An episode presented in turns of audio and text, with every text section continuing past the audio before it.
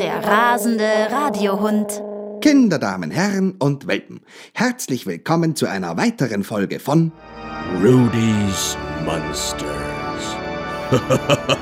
Mit dem Schauspieler und Regisseur Rüdiger Henschel begebe ich mich heute in tiefe Gewässer. Boff. Genauer gesagt in die Tiefen eines Sees in Schottland, der berühmte Loch Ness.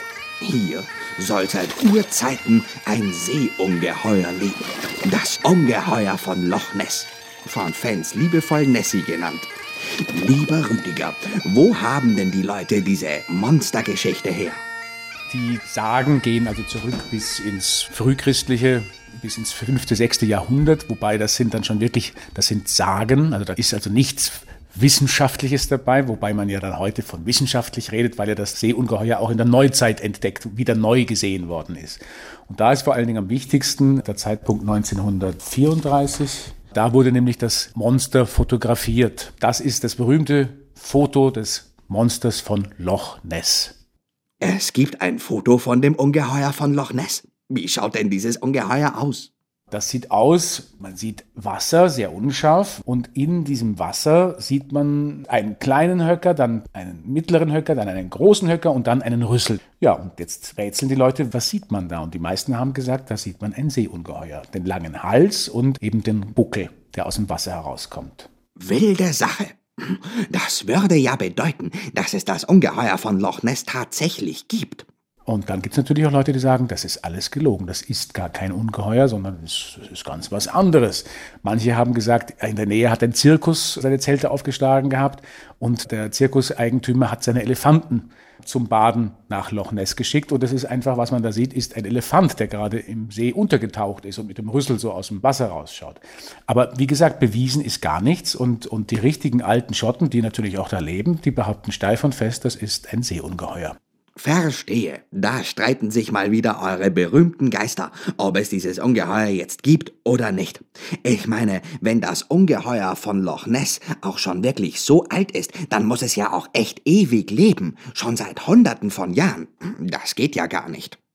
Viele, die glauben, dass es sich tatsächlich um ein Ungeheuer handelt, gehen davon aus, dass das ein überlebender Dinosaurier ist. Also ein, ein Bronto oder Brachiosaurus, das ist ein alter Pflanzenfresser. Viele unter euch sind ja sicher Saurier-Kenner. Und viele glauben eben, da hat ein Saurier sozusagen die Urzeit überlebt. Also nicht ein Saurier, sondern eben eine Saurierfamilie. Die glauben, dass da also Saurier schon seit Jahrhunderten von Jahren sozusagen ihre Eier legen und sich fortpflanzen und sich vermehren. Eine wilde und ehrlich gesagt eine so richtig urzeitlich weit hergeholte Theorie. Und Theorien gibt's da jede Menge bei diesem Ungeheuer von Loch Ness. Da können wir ja auch mal ein bisschen mh, hm, theoretisieren. Was könnte denn da in Wirklichkeit dahinter stecken?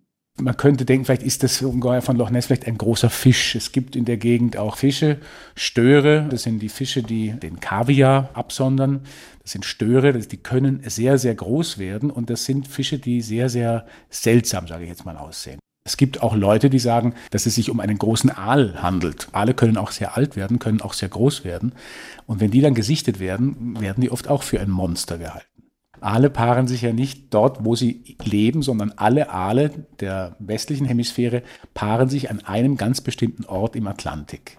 So wie alle Aale in der östlichen Hemisphäre sich in einem ganz bestimmten Ort im Pazifik paaren. Das heißt, ein Aal aus der Steiermark und ein Aal aus Schottland, die könnten sich zufällig paaren, nämlich in der Sargasso-See, das ist vor Florida im Atlantik. Und wenn das passiert, zum Beispiel diese Aalwanderungen, und da gibt es dann große Exemplare, Aale können durchaus Größen von 1,50 Meter, 2 Meter erreichen. Und wenn man so einem Aal nachts begegnet, der dann so übers Feld kriecht, weil er ein Stück Land überbrücken muss zwischen einem See und einem Bach, dann könnte man denken, dass es ein Monster ist.